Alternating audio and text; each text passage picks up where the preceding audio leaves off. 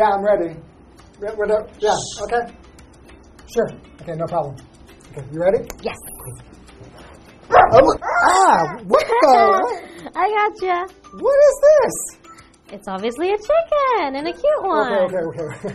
Why is there a squeaky chicken on my chair? Because I thought it would be funny. Uh, it's like a It was. stupid prank, Yeah. basically. A smart prank. Actually, I like chickens. You do? Yeah, I think they're really cute, and that's why I'm a vegetarian because I don't Mm-hmm. want to eat these poor little guys.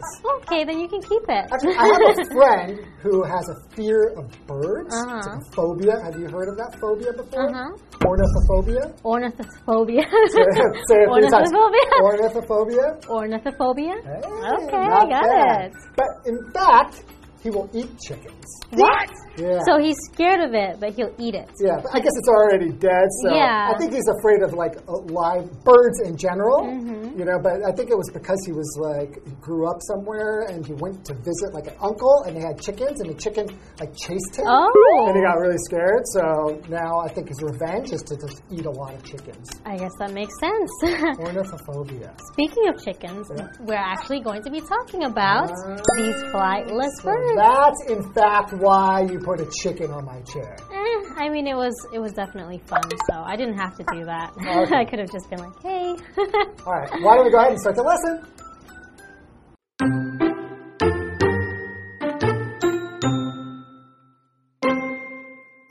The average chicken may not seem that important. After all, there are billions of them. However, their eggs and meat keep countless people fed every day. In fact, humans have been relying on chickens for thousands of years.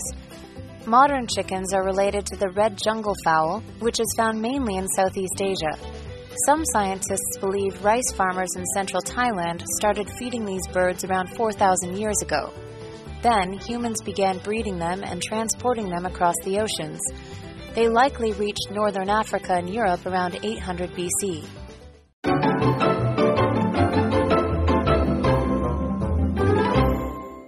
Everybody. Welcome to Live Interactive English. I am Shane. and I'm Nina. And today we are talking about part one of how a flightless bird spread around the world. Well, I don't think it's spread by flying. Hmm. Yeah, definitely because not. it can fly.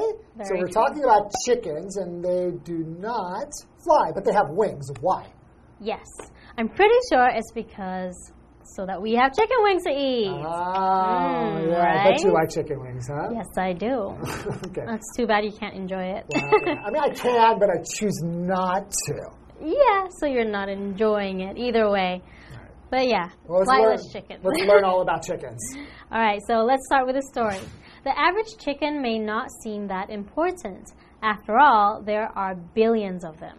Ooh, that's a lot. Yeah, they're, I mean, because we are breeding them for food, and think about how many people consume chickens. Like, that's a lot of chickens that are Yeah. eaten. So there's just like billions and billions. But the sad thing is, is they're all just like locked up, right? Yeah, that is sad. That's they what- that's they why I should be free range, right? Yeah. Would you eat them if they were free range, though? Technically, I would eat them. Okay. But, but I kind of lost the taste for meat since I haven't eaten meat or chicken in a long time. hmm So you don't crave it anymore. Not at all. Okay, so the word average is an adjective. So it's an an average number is a number you get by adding two or more amounts together and then dividing them by the total amount. So Okay. let's say four plus six Yes. equals ten, Yes? and the average would be Five? yes. There you go. I am a genius. Super smart. All right. The uh, the average American family earns about sixty-seven thousand dollars per year. okay. Yeah. Is that true? 67,000. That's not too bad. It's a lot less in Taiwan. Yes, it is. Unfortunately. But things cost less in Taiwan. yeah, that's Right? true. Okay. Continuing about chickens. However, their eggs and meat keep countless people fed every day. In fact, humans have been relying on chickens for thousands of years. Wow, that's a long time. Hmm, yeah. I would say I eat chicken on average around three to four times a week. Oh, wow. Yeah. That's quite a bit, actually. Yeah, I mean, I guess people say white meat is healthier, so Oh, okay. So it's not because you really like the taste of chicken more than like beef or pork. It's just that you feel like it's a more healthy alternative. Yeah, I mean, like if you switch between all the different meats, you're gonna still have like chicken three or four times. Okay, I guess Like you know, like steak maybe once or twice a week. that's true. If you're eating like three meals a day. Yeah. then- oh, okay, okay. So continuing, modern chickens are related to the red jungle fowl, which is found mainly in Southeast Asia. Interesting. Hmm, I did not know that. I had no idea either. Okay, so related just means having some connection. Mm-hmm. So when we say like an animal is related to another animal or a person's related to another person, usually have some connection Yes. by blood, right? Like maybe the mother and father, like that kind of a thing, right? Yeah. So, for example, your mom is related to you. I, yes. Yeah, she there you go. I think you have to be related to your mom, right? Yeah. Uh, for example, you say monkeys and humans are closely related. Mm. Continuing, some scientists believe rice farmers in central Thailand started feeding these birds around 4,000 years ago. Oh wow! So in Thailand, Wow. I, maybe. For some reason, I don't know. I would think that it started in a Western country, but Yeah. I, I don't know why I would think that. Okay. I guess you're from there. Continuing, then humans began breeding them and transporting them across the oceans. Huh, okay. So they just spread around the world that way. Not by flying, but by boat, probably, By boat, right? Probably. They likely reached northern Africa and Europe around 800 BC. Oh, okay. So, yeah, they've kind of spread around the world pretty early on. Yes. And so to transport, so transport is a verb, just means to carry something from one place to another. Yes. So, for example, you can say the boat transports people across the river. Yeah. Hmm. That's why we have the noun transportation. You use it to oh. go from one place to another. Right, so a bus is a form of transportation because it transports you mm-hmm. from like home to work. There you go. Okay. So now we've learned more about the flightless bird chickens and how they started going to Europe and Africa. But Africa. there's so much more to learn, but I think we should do that after the break. Yes, we'll see you after the break.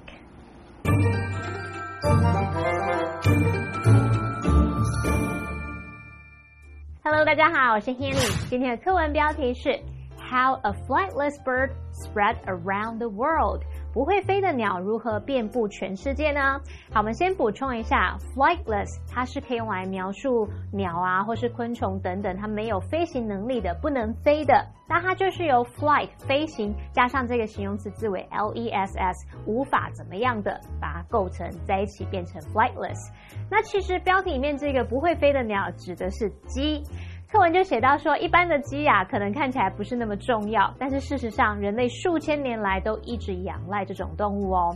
现代的鸡和红原鸡有亲缘关系，红原鸡主要是存在于东南亚。那有些科学家就认为，泰国中部的稻农呢，大约在四千年前开始喂这些鸟类。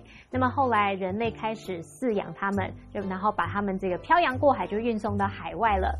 可能是大约在西元前八百年左右抵达北非和欧洲。好，单字 average 它是形容词，形容一般的、普通的或是平均的。Related 它可以用来描述动物是有亲缘关系的，它也可以描述是有亲属关系的或者是相关的。related 后面常常会接 to 加名词来指跟什么什么有关。再来 transport 它是动词，有运输、运送的意思。补充一下，老师们在聊到很多鸡是被养在笼子里，而不是用放养的。那我们可以用 free range。free 连字号加上 r a n g e 构成这个形容词，就可以描述动物它是放养的。像我们说放山鸡就是放养的那一种嘛。接话课文中。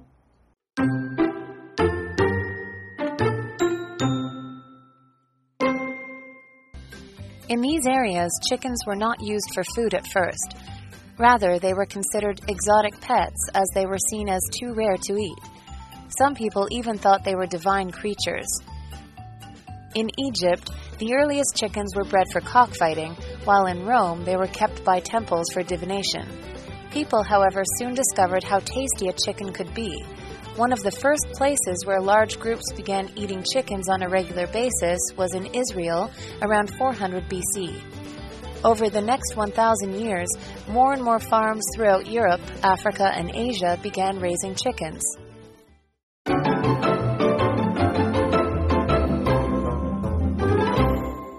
Welcome back. So before the break, we learned that chickens actually started being bred in Thailand, Yes. and then after a while spread to northern Africa, and Europe. Yeah, so they didn't start off in Europe or, Ah. or, or the West or the West. I was Right. thinking about during the break. Why do we like if someone's like not very brave or easily afraid of things? Why do you call them a chicken? That's a very good question, right? I mean, because most animals, like unless it's like a dog or a cat or something that's been domesticated, they're pretty scared of people. That's true. Like you don't see me calling you a squirrel when you're being a scary, you know, scared. A scaredy squirrel? A scaredy squirrel. Oh, you you say scaredy cat. yeah. You don't say scaredy chicken though, but yeah. Maybe because they're so common and you're around them a lot and they do easily scare compared to like a cow Mm-hmm. or a dog. They don't get that scared of you when they come near. So, But other birds get scared too. Right, yeah, like pretty call much it pigeon. That's why I mean, because chickens are so common and we raise them. All right. and you yeah. try to get them and they run away from you. Uh, maybe that's the case. because yeah. they know you're going to kill them. of course they're going to run away. All right. All right, let's begin. Let's begin. In these areas, chickens were not used for food at first. Interesting. Oh, oh okay. What were they used for? Yeah. Rather, they were considered exotic pets. Oh. Imagine petting a chicken. I don't think I ever have pet a chicken. Me neither. Us city folk, right? We have no connection to like farm animals. Yeah. So, as they were seen as too rare to eat. Okay. So Okay. if you say something is an exotic pet, you mean that's a pet that is really uncommon Yeah. to be a pet. Exactly. Right? So some people will even like raise like tigers and things like that, which is probably a pretty bad idea. Yeah. And we would call that an exotic pet. Yeah, so the chickens, they thought they were too rare, right? Because they didn't see them around that often, so they thought maybe there are not that many chickens, so we don't want to eat them. Yeah, okay.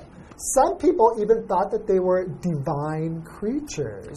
Ooh. Okay, so if you say they're divine creatures, it's kind of like they're really like almost like godly or mm. something like that. And then, Yes. you know, they're not like something that you want to eat because maybe you will anger the gods.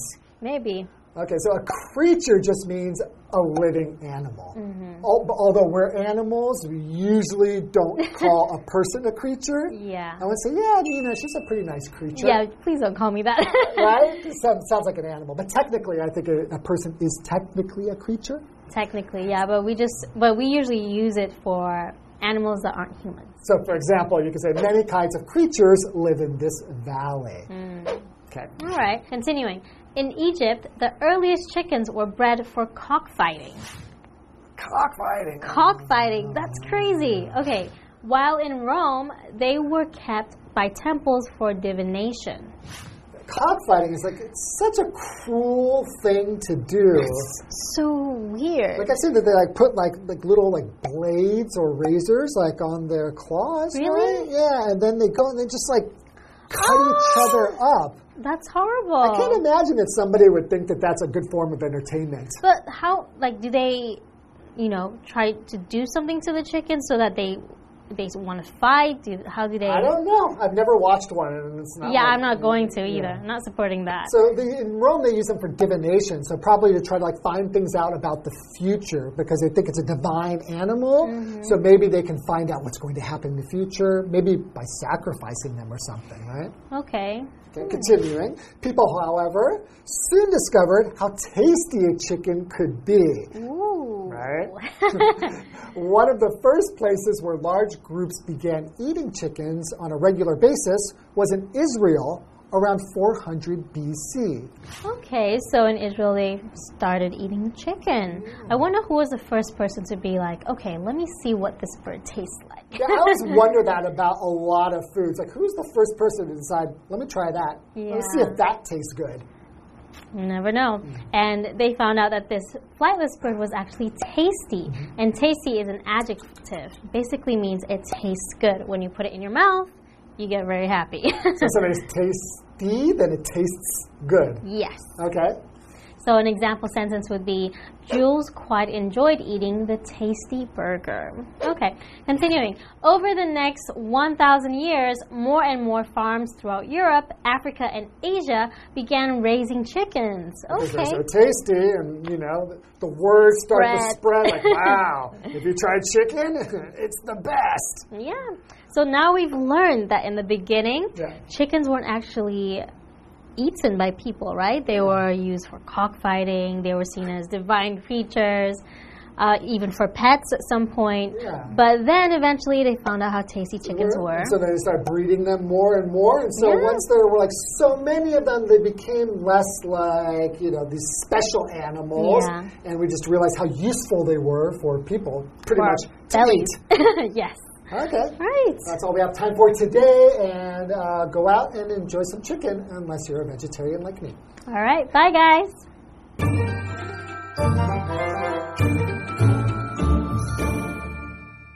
Chicken 在美国俚语当中其实有胆小鬼或是懦夫的意思。当我们说 "Don't be a chicken"，不是别当一只鸡，而是说别那么没胆，别当胆小鬼。那老师们在讨论这个用法的时候呢，还有提到 "scaredy cat"，就是指胆小鬼或是容易受惊吓的人哦。好，课文接着写到说，在这些地区啊，鸡原本并不是被用来当做食物，反而被视为外来的宠物，太稀有而不能吃。那有些人甚至还认为呢，它们是神圣的生物。在埃及呢，最早的鸡是为了斗鸡比赛而养殖的。那在罗马，鸡被养在神庙里面，是为了占卜用的。好，那很快的呢，人们就发现鸡肉有多么的美味了。大约在西元前四百年前，以色列呢是最早有大批人开始常常吃鸡肉的地方之一哦。那在接下来一千年，欧非亚各地越来越多的农场都开始养鸡了。好，单字 creature 它是名词，就是生物或是动物。Tasty 是形容美味的、可口的。那补充单字 exotic，它可以描述是具有异国情调的、外来的，或是描述奇特的。那么 divine 它是描述神圣的或是神的。这边它还可以当动词用，去表达猜测、揣度。那么 divination 这个名词则是表达占卜预测。好，再来文中说的这个 cockfighting 是指斗鸡比赛。Shane 老师提到说，在斗鸡比赛呢，有人会在鸡爪上面装刀片。哎，我们补充一下刀片的英文 b l a d e blade 表示刀片，或者是也可以表达风扇等等的叶片。那这边两个重点，我们进入文法时间。好，我们来看第一个重点是 to t o o 加上形容词或副词 to t o 再加上原形动词，这样是表达说太怎么样而无法怎么样。那这个句型它是带有否定的意思哦。我们可以在这个不定词 to be 前面加上 for somebody or something 去表达对某人来说，就某事而言。我们看两个例句。She was too tired to go shopping with us. 她太累了，无法跟我们一起去逛街。He spoke too fast for me to understand. 他说话太快，我听不懂，我没办法听懂。再来看第二个重点是 on 而或 an 加上形容词加上 basis 是表达在什么原则上，以什么为基础。这个名词 basis 在这边就是指基础或是根据。好，那来看常见的用法就有 on a daily basis 就是每天的。on a weekly basis 每周底，on a monthly basis 每月底，或是 on a regular basis 经常底、规律底或是定期底，这时候它就相当于 regularly。好，我们来看两个例句。They go for a walk on a daily basis。他们每天散步。We've been saving money on a regular basis。我们一直有在定期存钱。好，以上是今天的讲解，同学别走开，马上回来哦。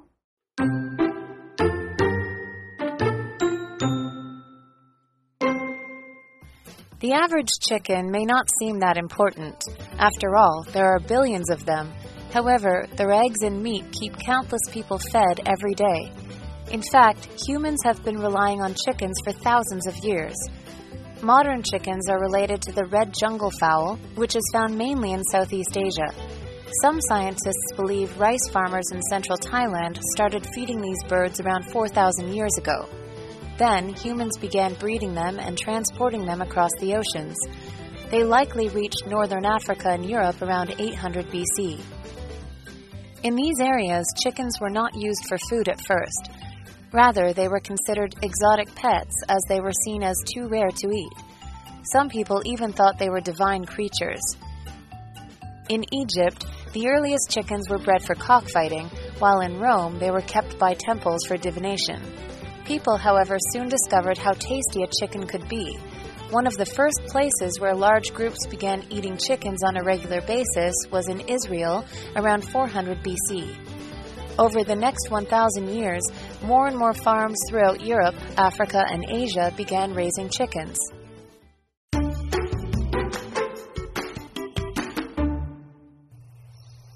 Torik Village is an Amis Aboriginal town. It's located on Taidong's coast in Chenggong Township. The village is a great place to learn about local Amis culture. The villagers offer one day tours. They show visitors around the village, the ocean, and the terraced fields. Shell flower weaving is a popular skill in the village. The fabric of the shell flower stems can be woven into baskets, buckets, sleeping mats, and even thatched roofs on some buildings. Visitors can stay in the traditional huts and sleep on a shell flower mat. Visitors can also learn about the local fishing and hunting techniques at Torik Village's beautiful beach. They can also take a ride on a traditional rubber raft.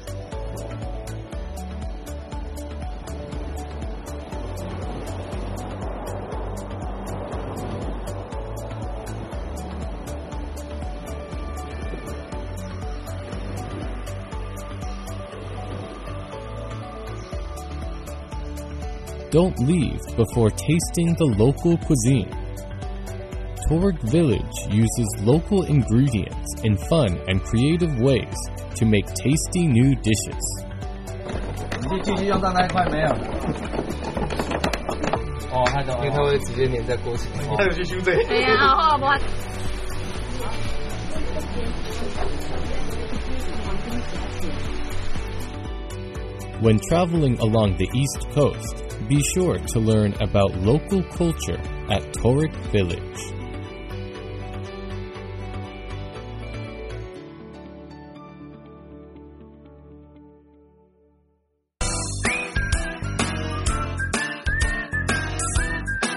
See you next time.